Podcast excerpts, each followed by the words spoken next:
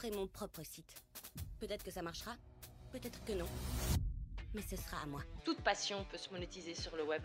Ça, c'est la, c'est la réalité économique dans laquelle on, on est actuellement et c'est, c'est plutôt cool. Je n'ai jamais rien connu de tel dans ma vie, ce truc énorme, magnifique, passionnant que vous avez créé. N'oubliez pas qui a fait ça. Je ne suis pas venu pour faire des sandwichs, je suis venu pour faire des affaires. Fais-moi donner des cours de PDG. Là, le fait d'avoir vraiment un programme en ligne, enfin quelque chose de passif, quelque chose qu'on a créé de toutes pièces, là j'ai vraiment l'impression maintenant de m'asseoir vraiment en tant qu'entrepreneur et plus en tant que freelance. Et ça, c'est ça, c'est satisfaisant. Je pourrais même gagner ma vie avec ça pour toujours. Je veux dire, tout ça depuis mon confortable petit appartement pourri. Je devrais plus jamais me trouver un autre boulot.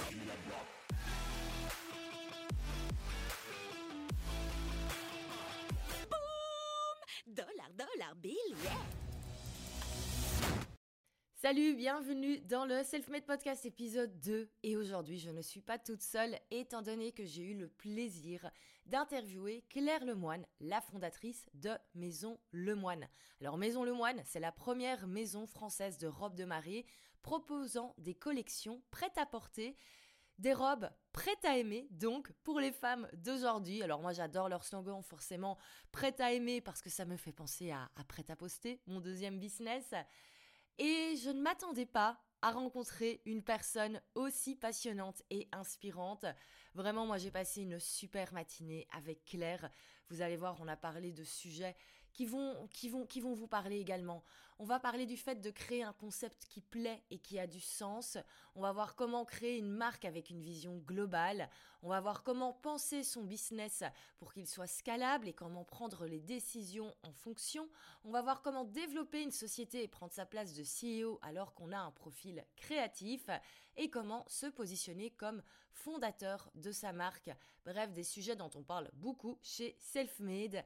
Et vous allez voir, le parcours de Claire est passionnant alors qu'une brillante carrière d'avocate s'annonçait devant elle. Elle a décidé de tout plaquer pour vivre ses rêves et pour vivre de sa passion. Elle a pris des risques, ça a été payant et vous allez voir, elle nous raconte tout ça avec beaucoup d'humilité et beaucoup de passion. C'est parti. Bonjour Claire, bienvenue dans le podcast. Merci. Tu sais que tu es ma première invitée et une des premières invitées que je fais dans toute l'histoire de mes interviews podcast. Euh, que je fais en direct, en tête à tête, pas par Zoom, donc ça me fait super plaisir. Merci de me recevoir ici dans le, dans le pop-up de Maison Le Moine. Bah, bonjour Valentine, merci à toi de venir jusqu'ici et c'est un plaisir euh, de te recevoir dans l'univers Maison Le Moine qu'on a installé euh, ici à Bruxelles pour, pour deux mois. Encore quelques semaines de pop-up et peut-être qu'un jour à Paris dans la, dans la boutique aussi. Ah bah écoute, euh, moi on m'a pas encore passé la bague au doigt, hein, donc... Et ben le message est passé, en tout cas. on diffusera à qui de, à qui de droit. droit c'est ça. top, top. Alors écoute, moi j'ai été euh, super impressionnée par ton parcours quand j'ai découvert la, la marque. J'adore le concept Maison Le Moine. Bon, en même temps, euh, des collections de robes prêtes à aimer, forcément ça ne pouvait que me parler étant donné que j'ai créé Prêt à poster. Mm, mm. On va revenir sur tout ça, on va revenir sur ton parcours parce que ben, à la base tu n'étais pas forcément parti pour créer euh, pour créer ta marque. Donc je voulais savoir un petit peu euh, quel était ton quel était ton parcours? Est-ce que ça a toujours été un rêve de petite fille de te lancer dans l'univers de la mode, du mariage, de la création? Alors oui, depuis toujours, euh, l'univers de la mode euh, m'a fascinée. J'ai même des souvenirs émus de, d'adolescente euh, regarder des défilés de mode, notamment un défilé de Galliano qui m'avait, bon ça va paraître hyper kitsch, mais qui m'avait fait pleurer tellement j'avais trouvé ça beau. Vraiment, la, mode dans sa créativité folle m'a toujours vraiment interpellée, inspirée et passionnée donc depuis toute petite, moi je m'amusais, euh, je pense comme beaucoup de petites filles, à, faire des tenues un peu, un peu, un peu dingues à mes Barbie. Quand je repense à ce que je faisais, bon, voilà, ça me fait sourire. Euh, donc ça a toujours été vraiment euh, la mode quelque chose qui m'a beaucoup plu, mais pas la mode feuilleter des magazines de mode, ça me, ça c'était pas ma passion. C'était vraiment ouais, de voir les défilés, voir les vêtements, voir comment ils étaient construits et, c'est vrai que je m'intéressais aussi à l'architecture, donc cette, euh, cette, notion de construction euh, d'un bâtiment aussi qui est assez proche de la construction d'un vêtement. C'est ouais, la notion plus de design, euh, plutôt que des belles images de mode et des, belles images de mannequins, ça c'était moi mon truc. Donc voilà, depuis toujours intéressée par la mode comme ça. bon, après, j'ai fait une école très classique, hein, je viens d'une famille où on m'a on s'est dit qu'il fallait que j'ai une tête bien faite pour partir gagnante dans la vie. D'ailleurs, je remercie mes parents de m'avoir poussé dans ce sens. Mais c'est vrai qu'ils m'ont inscrit dans une, une école, collège, lycée en France, où mhm. c'était un peu élitiste. on était poussé pour faire des grandes études, aller dans des grandes écoles. Et, et, la mode, c'était pas vraiment une option. Donc, c'est un peu comme ça que. Puis bon, quand t'es ado, tu sais que tu manques un peu de comment dire euh, bon, tu suis un peu la masse, quoi. Euh, mhm. tu, manques un peu de personnalité encore, tu te cherches. Donc, euh, bah, moi, je me suis laissée porter et, et je me suis dit, bon, le bac en poche, qu'est-ce que je fais Tous mes, Toutes mes amies IES, parce que c'était une école que de filles, pour recadrer aussi le contexte de, cette école un peu stricte, toutes, les, toutes mes copines partaient faire des, des, études un peu prestigieuses et moi, en fait, je m'étais inscrite à la fac fac de droit en me disant bon euh, fac c'est tranquille euh, je vais pouvoir faire du droit ce qui va pouvoir m'ouvrir des portes euh, assez diverses et variées. Voilà je me laisse quelques les, premières années pour voir un peu où je veux aller. Du droit pur ou bien du journalisme ça m'intéressait aussi. Je me suis dit bon on va voir. Bon et puis bah finalement je me suis laissée porter aussi à la fac. J'ai découvert la liberté et quelque part, euh, c'est là où je pense que j'ai eu mes premiers euh, réflexes euh, d'entrepreneur, parce que d'être d'être lâché à la fac après avoir eu sept ans d'éducation très stricte, mhm. très encadrée, très rigide, c'est vrai que la fac, bon, ça peut faire, ça peut être un, ça peut être difficile pour certaines personnalités. Bah, pour moi, ça a été le, bonheur. J'ai adoré aller en cours assez librement parce que si t'as pas envie d'aller en cours, t'y vas pas. Bon, après moi j'étais plutôt style bon élève donc j'y allais. Euh, mais j'aimais cette, cette, euh, le fait qu'on ait le choix d'y aller ou pas. Voilà. Mhm. Donc j'allais en cours euh, de manière très libre, on s'installait où on voulait, on se faisait des potes qui venaient de tous les horizons. donc j'ai rencontré des personnes formidables qui sont encore des amis aujourd'hui. J'ai eu des professeurs super, donc c'était enfin vraiment c'était une très belle expérience. Et puis bon, j'aimais bien ce côté aussi, on n'avait pas beaucoup de cours, donc j'avais plein de temps libre à côté. Voilà, et puis le rythme, le rythme de la fac, vraiment, ça a été. Euh, j'ai passé de très belles années à la fac, même si sur le fond de ce que j'ai appris, le droit, clairement, je me suis dit, bon, euh, là c'est de la théorie, très bien, je mets tout ça dans mes révises, j'emmagasine ces infos, mais j'espère que ça va pas être ça toute ma vie. Mhm. Et euh, je me suis. Donc j'ai continué les, années, puis à la cinquième année de droit, je me suis spécialisée en, en propriété intellectuelle, en fait, parce que euh, j'avais toujours cette appétence pour euh, la mode, le design, l'architecture, enfin la, création dans, dans, sa globalité. Et finalement, la propriété intellectuelle était une façon de rattacher le droit à ce qui me plaisait. Euh, donc j'avais candidaté à des masters, j'ai été reçue dans un master à Paris en propriété littéraire, artistique et propriété industrielle. Euh, en parallèle, j'ai aussi fait, euh, bah, j'ai suivi euh, mes amis de, fac qui s'étaient inscrits en préparation du concours d'avocat mhm. parce que je m'étais dit bon ben allez je le passe, on verra comme ça si j'ai mon diplôme d'avocat, au moins j'ai cette option en plus. Bon ben j'ai eu de la chance, je l'ai eu assez tôt à la fin de ma quatrième année de droit. Donc j'ai fait en même temps que ma spécialisation en propriété intellectuelle, là, qui était la cinquième année de droit, en même temps je faisais l'école d'avocat. Et puis, ben voilà, tout a été, tout s'est bien goupillé. Euh, très rapidement, j'ai été diplômée. J'ai eu et mon, master euh, de propriété intellectuelle et euh, mon diplôme d'avocat en poche. Et là, je me suis retrouvée catapultée à, je devais avoir quoi, 23 ans sur le monde du, du marché de, des cabinets d'avocats. Et, et là, ça a été un petit, un petit choc parce que je me suis dit, en fait, je suis arrivée ici, mais sans vraiment me poser des questions de ce que je voulais vraiment faire. Est-ce que j'ai vraiment envie de faire ça?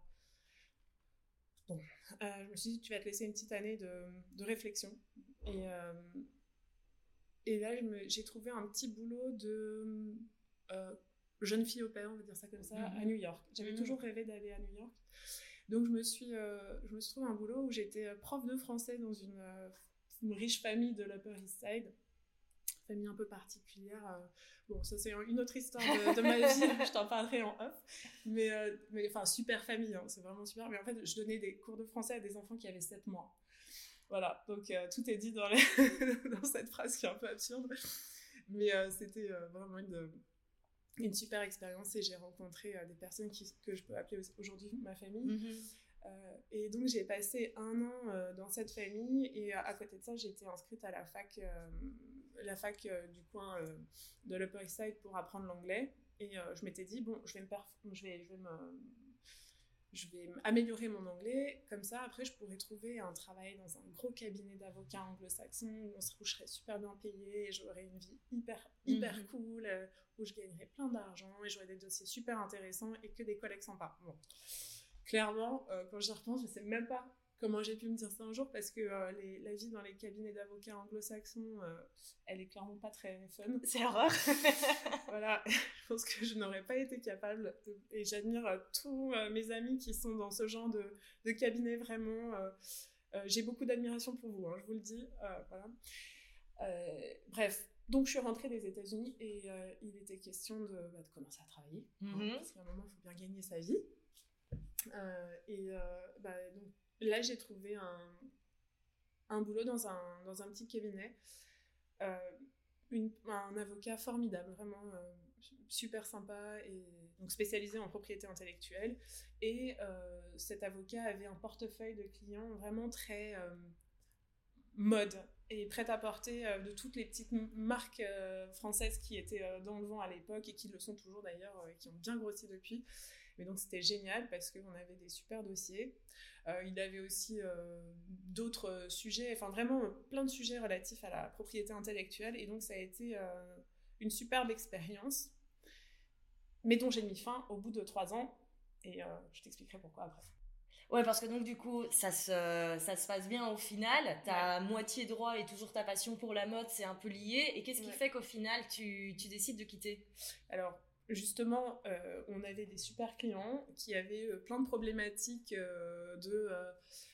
ils venaient nous voir avec une petite veste en disant, bah voilà, on a retrouvé une copie dégoûtante de cette petite veste dans tel, tel magasin ou sur tel site de vente en ligne. Qu'est-ce qu'on peut faire Et donc nous, on mettait en place la procédure mmh. pour les attaquer, attaquer les méchants copieurs. Voilà. Euh, et, donc, c'est vrai que c'était toujours hyper intéressant d'échanger avec euh, les marques, euh, d'échanger avec l'équipe design qui avait développé la pièce, où elle expliquait un peu le travail créatif derrière la, le mhm. vêtement en question. Parce que c'est vrai que c'est difficile aussi de protéger un, vêtement. Hein, c'est pas forcément aussi évident qu'on pourrait le penser. Et, euh, et la contrefaçon, ce n'est pas juste la, la, règle des sept différences où on a, on a l'impression qu'on ne copie pas s'il y a sept différences euh, sur le oui.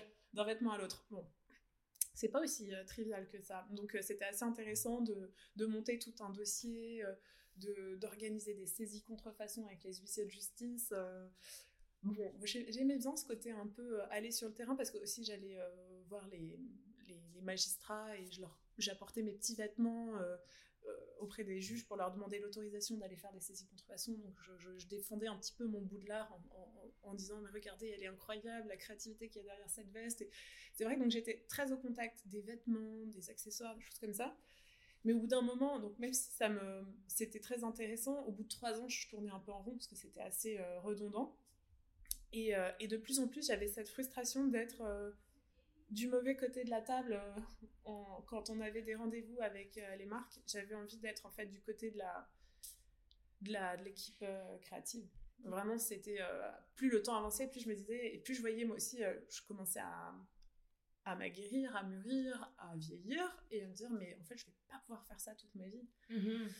Donc je me suis dit bon allez c'est maintenant ou jamais. Est-ce que tu as toujours eu envie de faire une école de mode? Regarde quelles sont tes options. Et lors de ma première expérience à New York, j'avais rencontré une fille euh, que, qui se reconnaîtra, elle s'appelle Sonia, et euh, elle avait euh, fait toutes ses études de droit, et en fait, au dernier moment, elle s'est dit non, mais c'est pas ce que je veux faire, et elle avait tout plaqué pour reprendre, pareil, une école de mode, c'était son rêve, et elle, était rentrée dans cette école de mode qui me faisait rêver, qui s'appelle Parsons à New York, et donc je l'ai contactée, et je lui ai dit, mais euh, comment t'as fait euh, pour rentrer dans cette école en n'ayant euh, pas de background mhm. mode, quoi?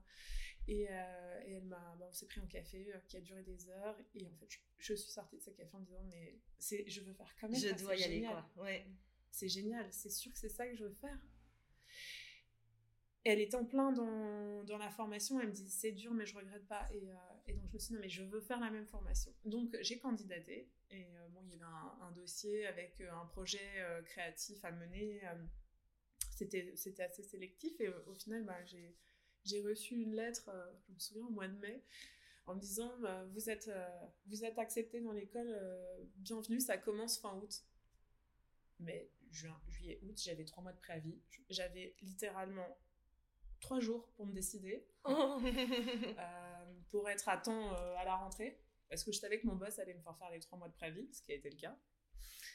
Euh, donc, euh, j'en ai parlé avec mes parents parce que évidemment, euh, même si j'avais mis euh, de l'argent de côté quand j'étais avocate, clairement faire des études aux États-Unis, c'est un budget. Avec un peu le logement à New York, j'allais te demander. Alors le logement, ouais. je me suis débrouillée pour habiter loin, loin, loin dans un, mmh. dans, un, dans, une petite chambre partagée où tout le monde m'a dit ça va Claire, ça va aller, c'est pas trop horrible comme quartier. Bon, clairement, j'avais trouvé un petit truc, voilà, un peu moins cher, donc forcément un peu moins dans le centre, mais surtout, euh, non, non, c'est les, les, études, le, coût des, de l'éducation. Même si mhm. j'avais réussi à avoir une bourse, mis bout à bout, euh, il faut quand même euh, une aide financière mhm. conséquente. j'ai eu de la chance d'être d'être soutenue par, par mes parents qui m'ont dit écoute, c'est ton rêve, tu as toujours fait des études entre guillemets gratuites, la fac ça n'a jamais rien coûté.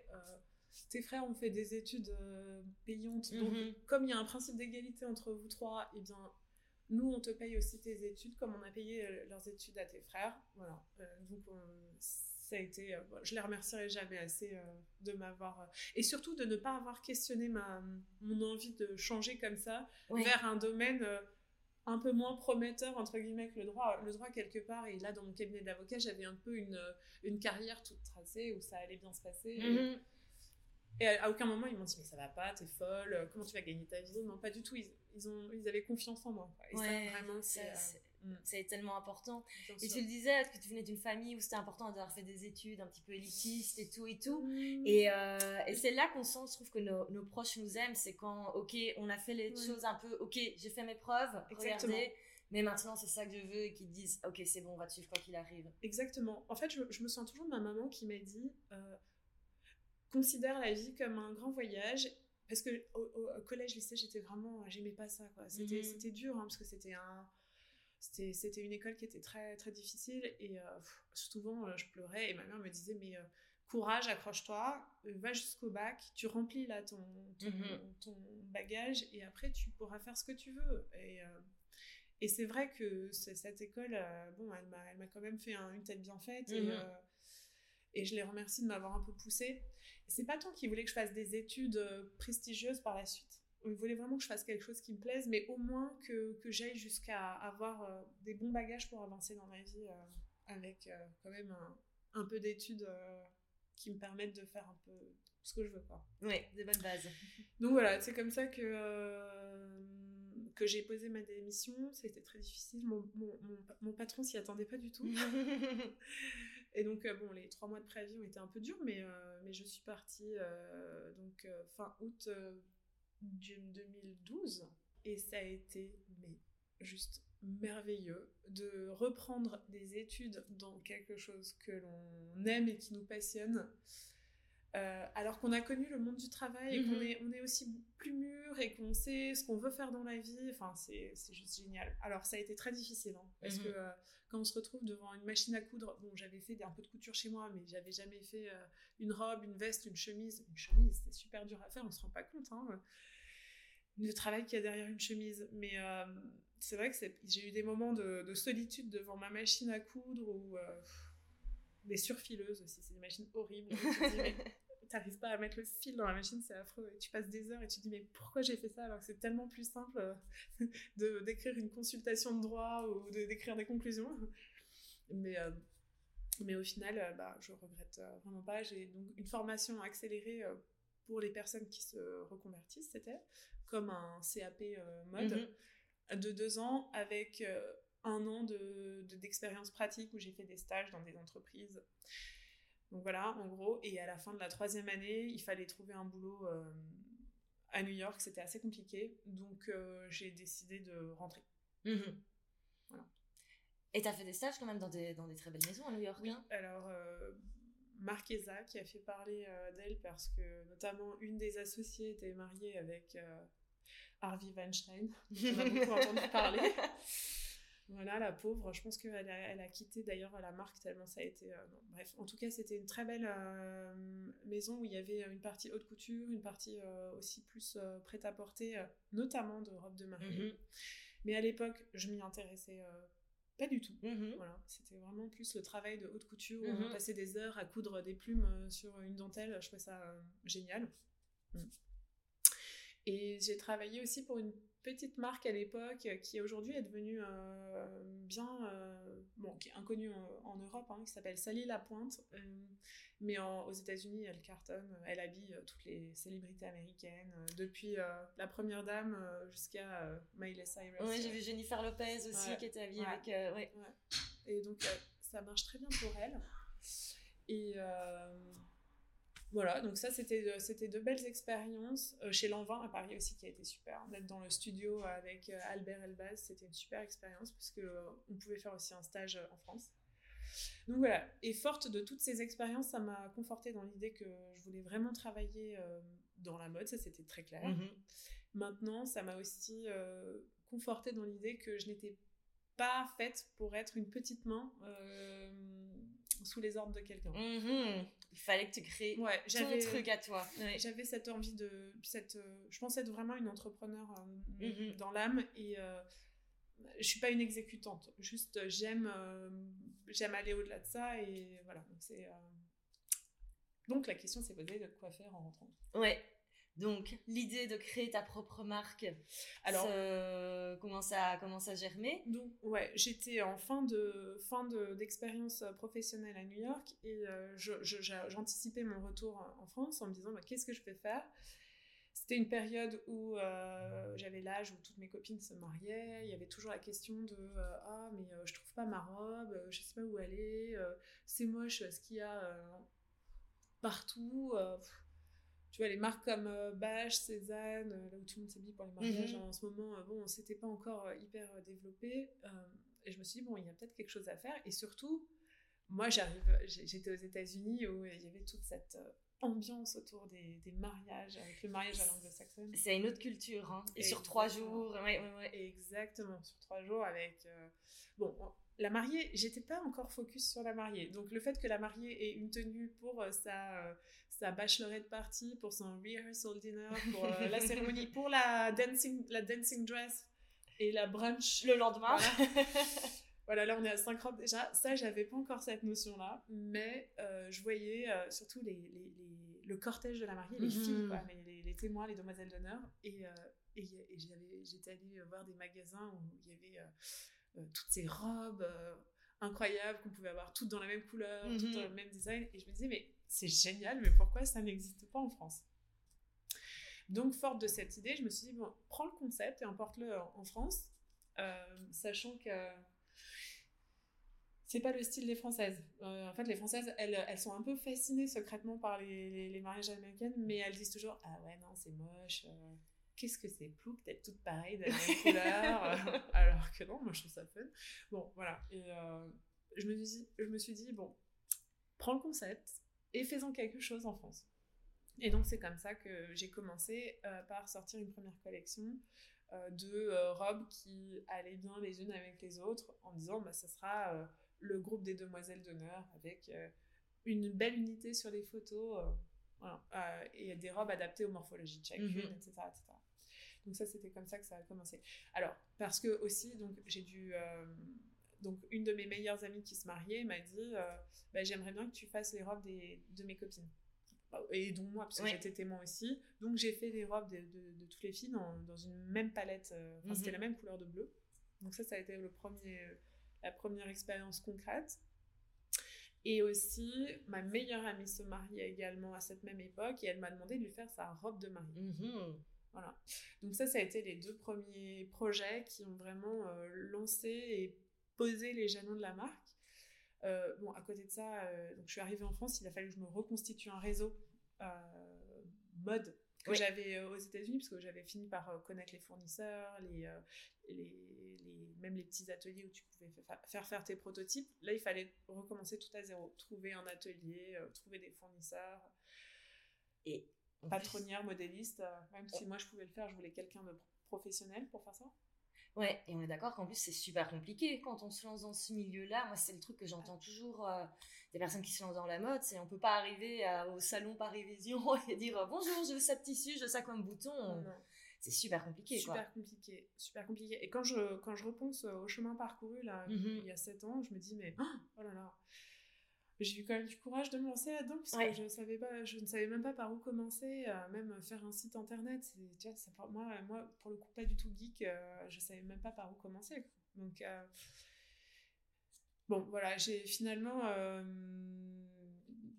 j'ai de toute façon il faut se jeter à l'eau il faut y aller il faut tester il faut et, surtout rencontrer du monde. Mmh poser plein de questions ne pas avoir peur d'aller voir les, les, celles qui savent faire et leur demander comment t'as fait. Et bon, c'est des, souvent des secrets un peu euh, bien gardés, hein, les ateliers, mais, euh, mais euh, rien n'arrive par hasard. Ça, si c'est bien quelque chose que j'ai appris, c'est que il faut se bouger les fesses, il faut, il faut pas avoir peur de d'être curieux, de poser des questions, de demander des, des, des, des, cafés, de, de, mettre en relation des personnes avec nous, voilà. Mm-hmm. Et comment à quel moment tu t'es dit, ok, je sais que je veux faire maintenant uniquement du, du mariage? Est-ce que ça s'est défini assez vite Alors, ou il y a eu d'autres euh, d'autres épisodes? Ça s'est défini assez vite parce que euh, au-delà de, de, toute la partie créative que j'aime, comme je te disais, j'ai vraiment une, une fibre euh, et une âme d'entrepreneur. Et donc, je me suis dit, si je veux lancer un business, bah, faut que ça marche. Mm-hmm. Et s'il faut que ça marche, bah, il faut trouver un positionnement qui se démarque des autres. Donc dès le départ, en fait, j'ai voulu axer la marque sur les événements, les cérémonies, euh, les occasions spéciales. Mhm. D'où euh, ce slogan des grandes et petites occasions dès le départ. D'ailleurs, je le dois à, ma meilleure amie qui se reconnaîtra aussi si elle écoute. Euh, et celle dont j'ai fait la robe de mariée, justement. Donc voilà, vraiment le positionnement, c'était des mots-clés et une communication assez axée mariage, mais pas que, c'était aussi, euh, bon, t'as un cocktail un peu habillé, ou une cérémonie de remise de diplôme, un baptême, choses comme ça. Et donc on avait que des robes colorées, et euh, petit à petit, euh, on a des clientes qui nous ont dit Ah, mais j'adore cette forme de robe, est-ce que tu peux me la faire en blanc pour mon mariage civil? Parce que là, je suis invitée à un mariage et je te prends la robe en bleu, mais je l'adore et je la voudrais en blanc. Et ben, je me suis dit, ok, il y a peut-être quelque chose à faire parce que tout le monde me posait la question. Donc j'ai commencé à le faire en demi-mesure. C'est-à-dire que je reprenais mes patronages de, de robes euh, colorées et je les adaptais en blanc pour euh, certaines mariées. Sauf que moi, euh, la demi-mesure, faire une robe à la commande, c'était pas du tout mon, mon idée, mon, le business model que j'avais en tête. Euh, mhm. moi, pour moi, je voulais faire euh, quelque chose de scalable. Euh, de, voilà, C'est pour cela que je me suis dit, bon, et eh ben, comme il y a des demandes, je vais, je vais prendre mes, des patronages que j'ai déjà. Ça va pas me coûter très cher en développement, je vais les faire en blanc. Et donc, j'ai fait une petite capsule de collection blanche en prêt-à-porter, où j'ai dit à mes ateliers, bah, vous me faites un nombre de pièces définies pour, pour ces pièces-là, pour ces modèles-là. Et, euh, et on, va faire un shooting photo, on va lancer la collection, on va euh, avoir un discours euh, comme sur cette collection, petite collection de mariage, de robes de mariée en prêt-à-porter, et on va voir si ça prend. Et en fait, ça a super bien pris. Mm-hmm. Donc c'est comme ça que c'est parti en fait. C'est plus ouais, le, le, contexte et la situation qui a fait que petit à petit, j'ai mis un pied dans la robe blanche. Et, et que euh, bah, ça, il y avait à, l'époque euh, très peu de marques, pour ne pas dire aucune, euh, de robe de mariée en prêt-à-porter. Malheureusement aujourd'hui, bah, bah, il y en a d'autres. Mhm. Et enfin malheureusement, non, parce que en fait, chacune son positionnement. Et moi, j'ai vraiment pas peur de la concurrence. Au, contraire, je trouve que ça nous pousse à être encore meilleur qu'eux. Ouais, et puis ça démocratise le, concept, quoi. Ouais. Exactement. Donc voilà, maintenant, acheter sa robe en prêt-à-porter, euh, sa robe de mariée en prêt-à-porter en ligne, il y a plein de clientes qui, se lancent dans cette aventure et qui, nous, on a des super retours de, de, nos clientes qui nous disent non mais génial, merci. Voilà. Et là, ça, je me dis ok super, ben, là au moins on a quelque chose un concept qui plaît, euh, qui a du sens. Et voilà. Donc, euh, c'est comme ça que le switch s'est opéré. Donc, maintenant, c'est vrai que on est très axé cérémonie. Cérémonie pour les invités qui cherchent une robe de cérémonie pour une cérémonie et euh, cérémonie pour les mariés qui se cherchent leur robe de cérémonie, que ce soit une cérémonie civile ou une laïque religieuse, ce qu'elles veulent. Et les, toutes les robes qui vont autour. Ouais. J'aime bien parce qu'au-delà de du côté créatif, on voit qu'il y a une vraie réflexion stratégique, entrepreneuriale, le positionnement, qu'est-ce qui fait qu'on va être différencier, le concept, dès le début, le, mm. slogan. Tu as vraiment imaginé tout, euh, tout, tout, le concept. Euh, tu disais, ça a super bien fonctionné, cette première collection euh, prête à porter. Comment est-ce que vous avez fait pour vous faire connaître? Euh, là, vous avez quand même une belle communauté sur, sur Instagram. Il y a plus de 40 000 personnes qui, suivent Maison Le Moine. Comment ça s'est passé au, début? Alors, à l'époque où on a lancé la première collection blanche, c'était encore au moment où les réseaux sociaux c'était c'était la, panacée et que en termes de targeting c'était hyper facile mhm. d'aller d'aller chercher en fait les clients potentiels Surtout celles qui regardent des robes de mariée. C'est les clientes méga chaudes qui sont identifiées euh, hyper facilement à l'époque, en tout cas sur mhm. Insta, parce qu'elles regardaient que des robes blanches. Donc c'était très facile de leur envoyer, euh, de les targeter en mettant un budget comme évidemment, hein, mais euh, c'était facile de les targeter. Et comme on avait ce, discours très, très mariage, c'est vrai que voilà, les clientes se sentaient rassurées de venir chez nous euh, et, donc, nous ont fait confiance, hein, les premières clientes, très clairement. Euh, aussi parce qu'on n'était pas nombreuses euh, sur ce positionnement et, et on commençait à, à, acheter les premières pièces. Et ces clientes-là, ce qui est très important dans le monde du mariage, c'est quand tu, recommandes, c'est la prescription, enfin, c'est les premières prescriptrices de, mhm. nos clientes maintenant, ce sont nos anciennes clientes qui se sont mariées dans, les, dans, la, dans nos robes. Recommandations, bouche à oreille. Et le bouche à oreille. Donc ça a été un mix, en tout cas pour les deux, trois premières collections, de euh, euh, la grande époque d'Instagram où c'était facile de faire la com, plus euh, les des très bons retours euh, de nos clientes qui donnaient envie à leurs amis de se marier aussi dans nos, pièces parce que je mets un point d'honneur à ce que euh, la qualité des vêtements soit au rendez-vous ainsi que le service euh, qu'on prodigue en, physique dans nos boutiques ou bien sur le site internet. On, est toujours complimenté sur notre service client. Je trouve que c'est hyper important parce qu'on reste quand même sur un, achat très accompagné pas, un achat coup de tête, euh, c'est vraiment un achat qui est. Euh, voilà, il faut avoir euh, l'accompagnement qui va avec et on a toujours fait en sorte que voilà, les, les, clients qui venaient nous voir avaient une super expérience. Et donc, bah, ça, ça a fait un effet boule de neige. Ça, la, communauté a bien, a bien pris autour de, ce, de notre concept. Et il y a eu aussi, je pense, un autre, un autre moment qui a vraiment aider la marque à décoller, c'est que on a fait une collaboration avec Bobby's sur euh, la marque de, de souliers. Oui. Euh, en 2017, euh, on a fait une petite capsule de trois paires de, de, sandales en, en exclusivité Bobby's pour Maison Lemoine.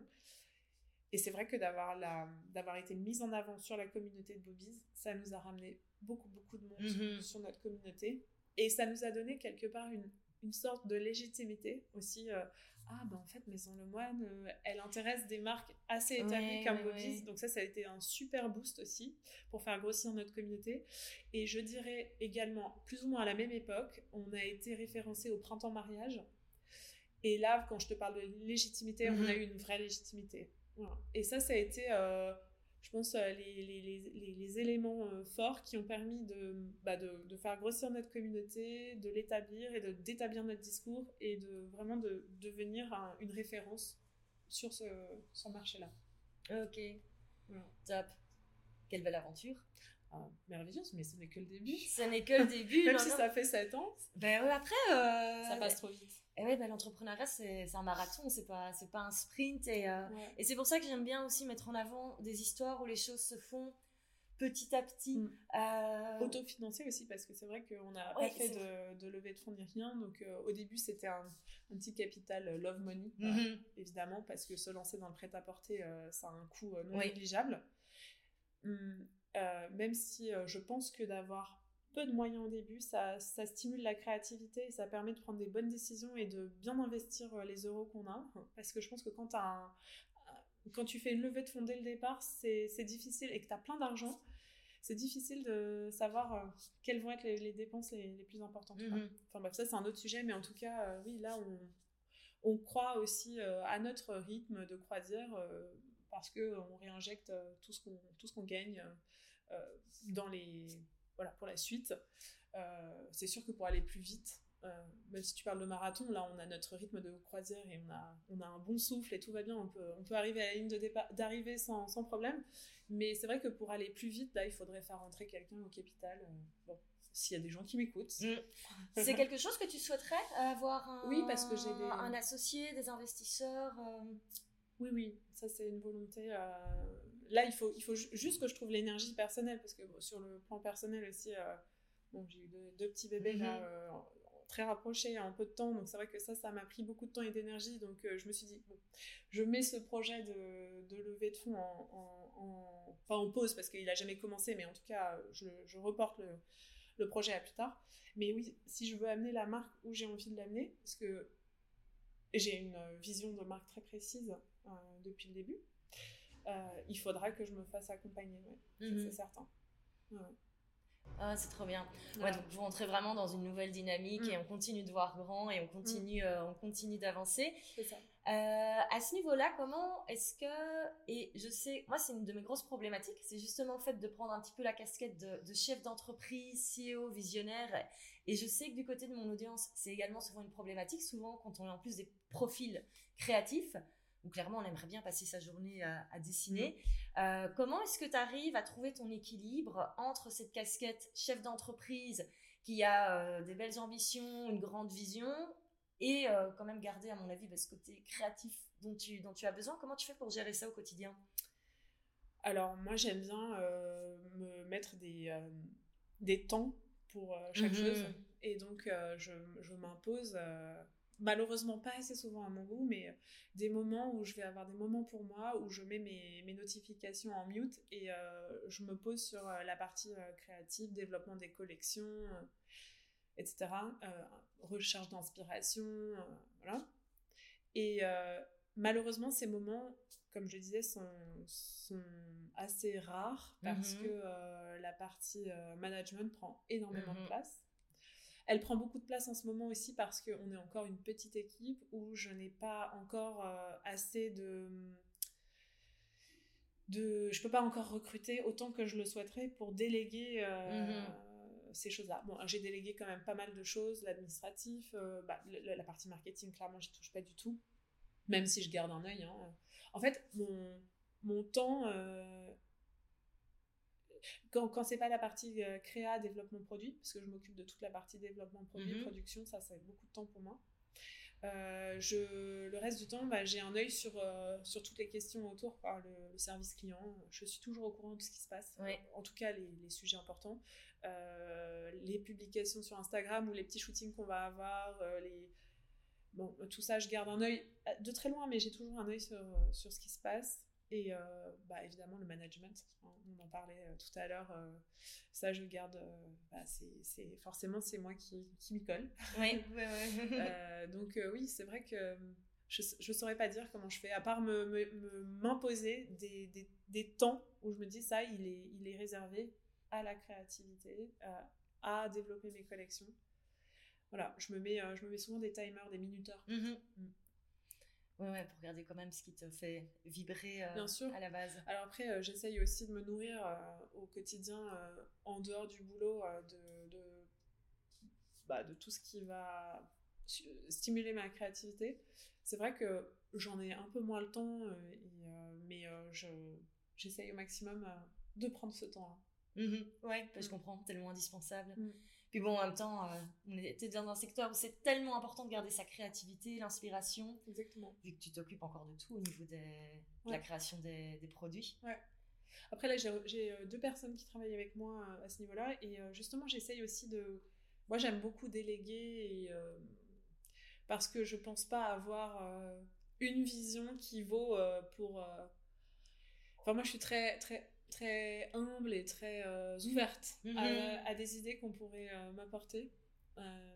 J'aime vraiment échanger avec mes collaboratrices sur bah, sur les essayages, je les fais jamais toute seule avec la, la mannequin cabine. Euh, je suis toujours entourée et, j'aime qu'on échange sur euh, ah non le volume de cette manche c'est bien, c'est pas bien. Mhm. En plus, ce qui est génial, c'est que notre mannequin cabine, euh, elle est aussi notre responsable de boutique à Paris. Donc ah. elle, elle, sait nous faire le retour de ce que les clientes aiment et c'est toujours des moments d'échange qui sont hyper importants et intéressants. Donc je suis pas la seule à avoir mon mot à dire sur la. Si évidemment c'est moi qui aurai le fin mot de l'histoire, hein, mais euh, j'aime entendre ce que pensent les autres. Voilà, ça c'est hyper important. Et je, trouve que ça stimule aussi la créativité. Oui, oui, oui, oui. Donc t'es pas dans le, dans le délire, euh, je dessine de mon côté toute seule et j'impose et voilà ma vision. Pas du tout. Et quand on me présente des trucs, je dis bah non, c'est de la merde. Non, pas du tout. Non, non, non, non, pas du tout. Oh, mais j'adore ta façon de voir, euh, de voir les choses. Alors, tu le disais que tu avais une, une, très belle vision, de l'ambition. Est-ce que tu peux nous expliquer un petit peu, un peu nous spoiler ce que tu aimerais bien, ce que aimerais bien faire? Attention, spoiler alert. On n'y est pas encore, hein, mais euh, vraiment, euh, en fait, je trouve que l'univers du mariage, euh, ça a toujours été vu comme quelque chose d'assez un peu poussiéreux et has-been. Et là, ces dernières années, ça a changé. C'est devenu quelque chose de très cool.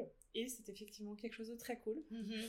Mais il y a encore plein de choses à faire. Et moi, je voudrais pas me limiter juste aux robes pour les, pour les femmes, mhm. euh, aux robes d'invités, aux robes de mariés. Euh, nous, on a beaucoup de mamans qui viennent et qui nous disent Mais euh, moi, j'ai rien pour m'habiller. Ben, il y a quelque chose à faire à ce niveau-là.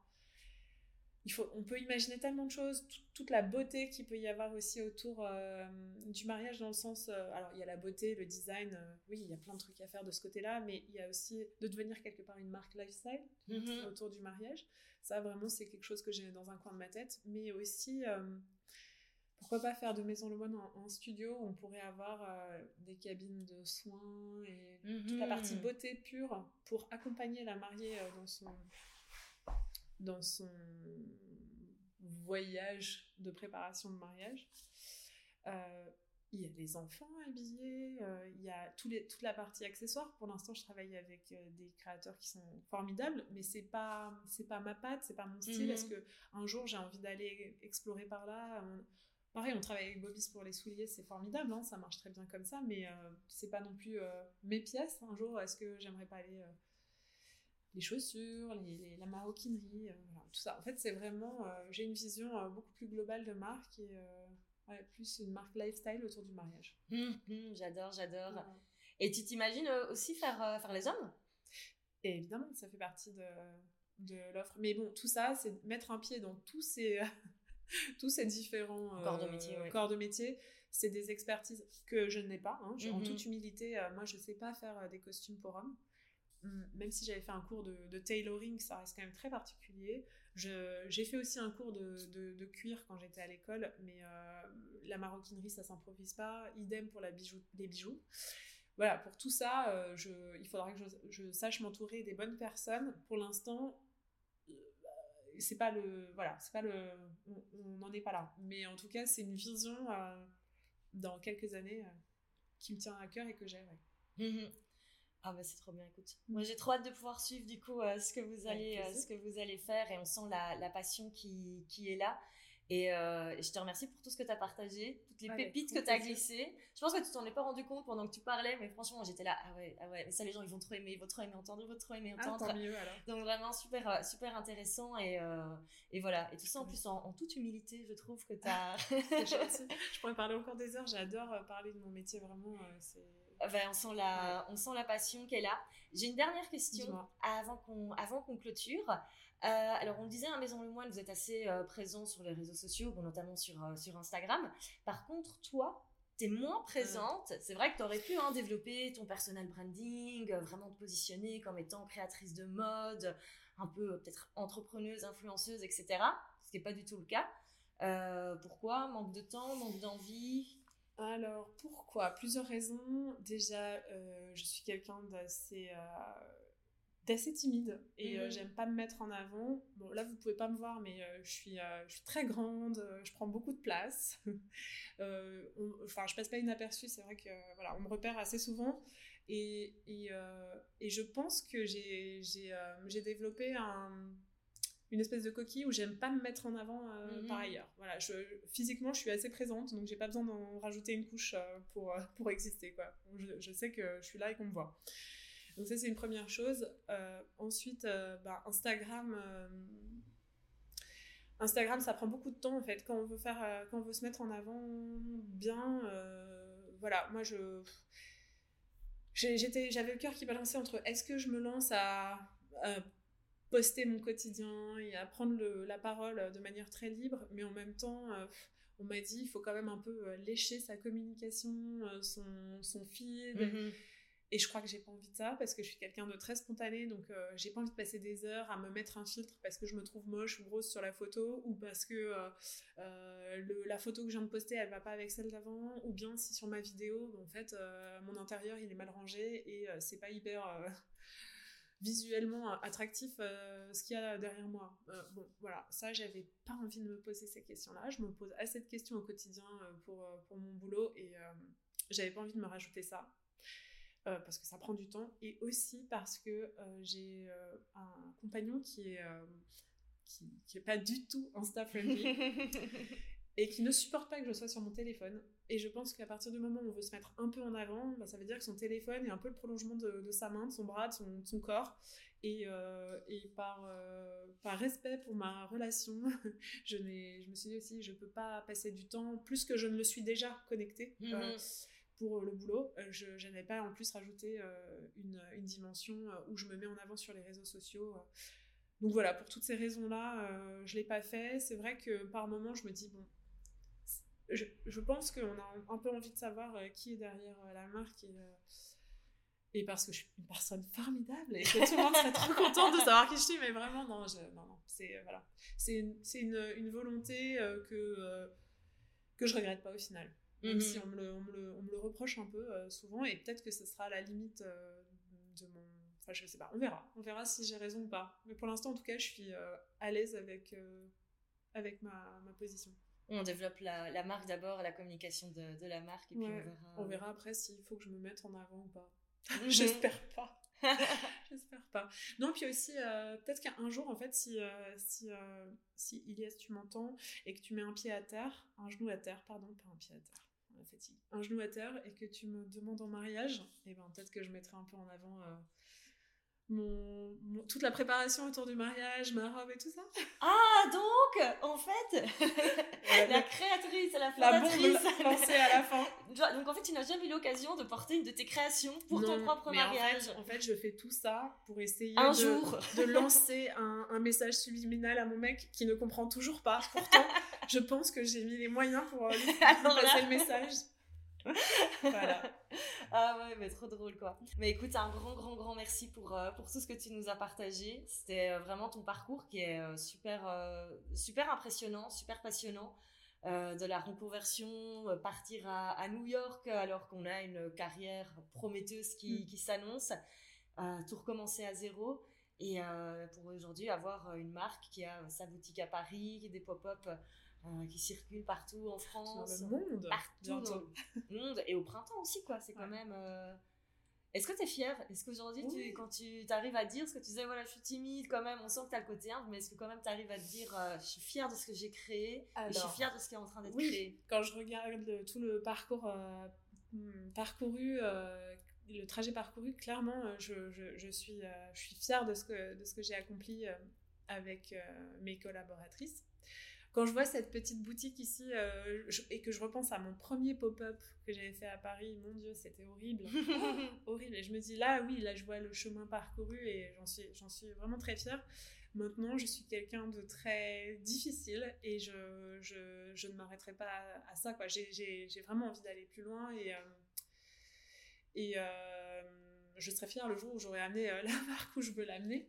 Mhm. Voilà, j'ai encore euh, de, de grandes ambitions et je suis très motivée. euh, Donc, je regarde avec beaucoup de, de fierté ce, ce parcours déjà fait, mais je m'attaque surtout à la suite. Ouais, ouais, ouais, je comprends tout à fait. J'ai mm. le, même état d'esprit. Éternelle insatisfaite Ah, ben, totalement, totalement. Et euh, c'est pour ça que je posais la question, parce que je trouve qu'on prend tellement peu de temps pour regarder ce qu'on a fait et se dire, ok, là maintenant, je regarde pas les choses qui me fonctionnent un peu moins bien, je regarde pas toute la to-do list des choses à développer, mais aussi euh, je prends juste le temps de me dire ok c'est bon là on est là et euh, ça je le fais c'est très important. Et mhm. là encore ce matin en ouvrant la boutique là en t'attendant je me disais oh elle est super mignonne super chouette. Mhm. j'aimerais trop être une mariée qui vient ici essayer mes robes quand j'arrive dans la boutique à Paris je me dis la même chose. Quand je vois nos photos je dis ah on, on donne envie à nos clientes et je suis contente euh, qu'on arrive à ça non non je je mesure tous les jours le travail euh, fait, euh, le chemin parcouru, ça c'est très clair. Mais euh,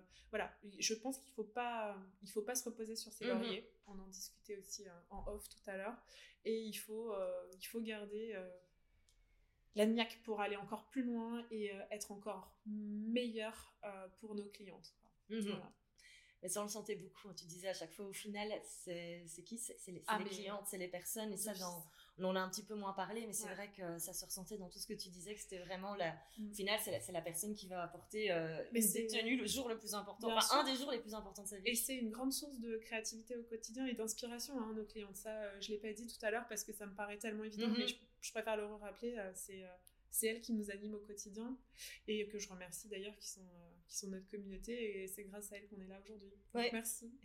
et merci à toi Valentine, c'était un eh ben, super moment. Un grand grand merci. Donc pour les personnes qui ne connaîtraient pas encore Maison Le Moine, pour les futurs mariés ou pas les futurs mariés mais qui ont envie d'aller voir ce que vous faites. Euh, on vous retrouve donc sur Instagram, il y a le site internet Maison Le Moine, il y a également la boutique à Paris. Bah, écoute, merci beaucoup. C'était génial, un grand merci. Merci à toi. Bon, je ne vous avais pas menti quand je vous avais dit que l'interview était absolument géniale. En tout cas, moi, je me suis régalée en réécoutant l'interview, en faisant le montage du podcast, et je me suis dit, waouh, c'était quand même un super moment. Qu'est-ce qu'on en a entendu des, belles choses? Et je remercie encore Claire pour son, pour son accueil et pour toutes les pépites qu'elle a, qu'elle a partagées. Et ce que j'aime beaucoup dans, dans cet épisode, c'est qu'on voit que si on vend des produits digitaux comme des formations en ligne ou si on vend euh, des vêtements comme des, robes de mariée, au final, la base reste la même. Il est important d'avoir un concept qui nous permet de nous démarquer. Il est important d'avoir constamment en tête notre future cliente et savoir ce que nos clientes va ressentir quand elle va acheter, consommer, utiliser nos produits. Et surtout, il est important de toujours s'écouter et faire les choses de manière à ce que la passion reste parce que c'est indispensable pour tout entrepreneur. Si vous avez aimé cet épisode, n'hésitez certainement pas à laisser 5 étoiles sur Apple Podcast. Également, n'hésitez pas à partager cet épisode en story sur Instagram. Vous pouvez euh, taguer le compte selfmadebusiness.co, mais également n'hésitez pas à taguer le compte d'Instagram de Maison Le Moine. Encore un tout grand merci Claire. Et moi, bah, j'espère que je pourrai vous faire découvrir d'autres parcours passionnants à l'avenir. Merci de votre écoute et à très bientôt.